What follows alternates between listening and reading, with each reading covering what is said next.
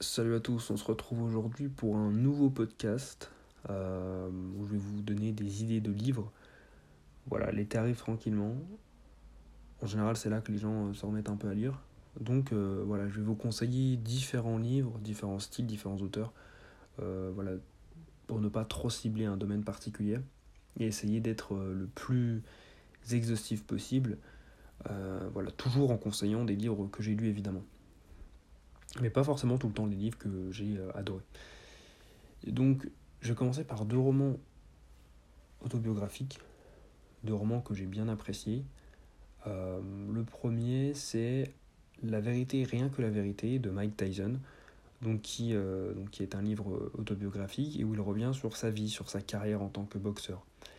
donc on apprend beaucoup de choses sur sa vie personnelle évidemment, sur tout je ne connaissais pas tant en fait sa vie.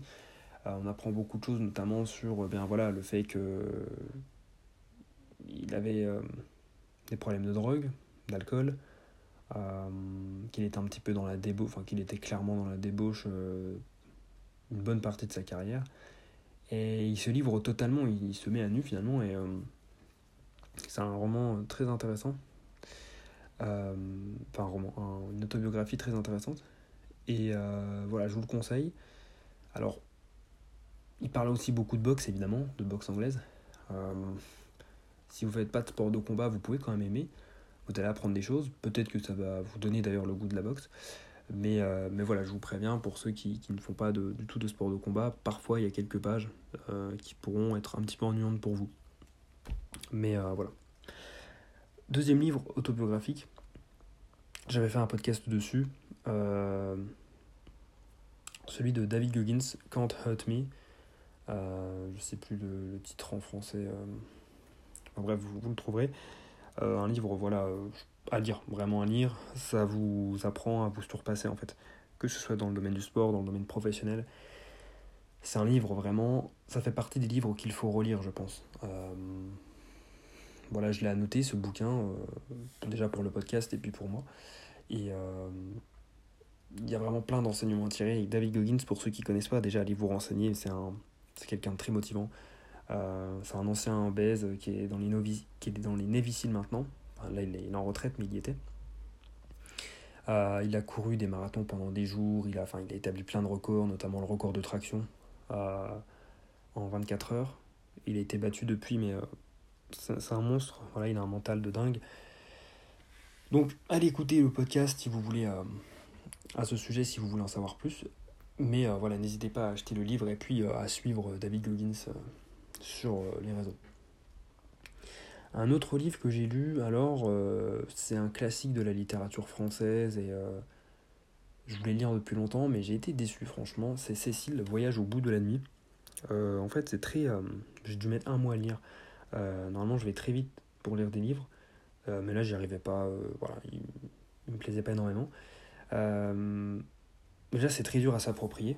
Euh, voilà, c'est la langue française, mais euh, j'ai l'impression que c'est une autre langue. Il y a des passages vraiment très très longs, très pompeux, voilà, un peu, un peu chiant. alors c'est un roman qui choque maintenant, hein, évidemment, il est, il est raciste, il est antisémite, il est, il y a du machisme, mais, voilà, mais il y, a, quelques passages intéressants.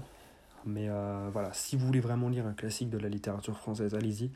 Mais si vous vous remettez progressivement à la lecture, ou vous voulez une lecture tranquille pour cet été, ou même en ce moment, euh, ne lisez pas euh, Cécile, en tout cas ne lisez pas Voyage au bout de la nuit. Et enfin, je voulais vous parler d'un auteur que j'aime beaucoup. C'est Paul Auster. Donc c'est un, un, dire un youtubeur c'est un écrivain, américain euh, que j'adore.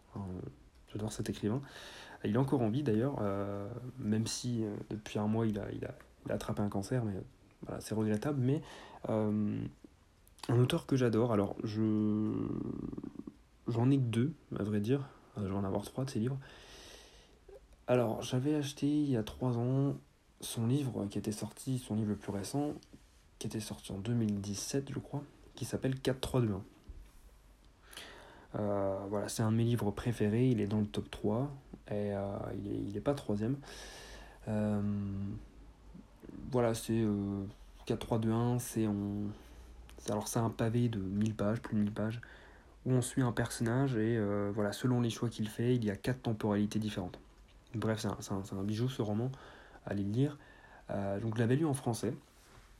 Et là, j'en ai eu un de lui, je suis tombé dessus par hasard, euh, voilà, dans un magasin, dans une librairie. Euh, Paul Auster, Invisible, donc invisible en français. Euh, il fait 300 pages, et franchement, pour ceux qui lisent un peu d'anglais ou qui veulent commencer, bah franchement, Paul Auster, c'est un bon auteur pour. parce que, alors, je vous conseille de commencer. Vraiment, le livre pour commencer à lire en anglais, ce serait plus Animal Farm, la, ferme des animaux d'Orwell. De, euh, très court et euh, voilà, très compréhensible. Mais Paul Auster, franchement, si vous avez un niveau intermédiaire en anglais, allez-y parce que vous avez vraiment cette sensation quand vous lisez, que ce soit en français ou en anglais, mais évidemment surtout en anglais, vu que c'est vraiment les mots de l'auteur. Euh, vous avez vraiment. D'ailleurs, peut-être qu'il se traduit lui-même, faudrait que je vérifie, parce qu'il parle français, il parle très bien français d'ailleurs. Et voilà, il a fait ses études à Paris étant plus jeune, enfin bref. Mais euh, vous avez vraiment l'impression quand vous lisez que chaque mot est à sa place, qu'il ne manque pas de mots ou qu'il n'y a pas de mots en trop. Euh, donc c'est très plaisant à lire, c'est très fluide. Euh, voilà, je pense que vous voyez ce que je veux dire.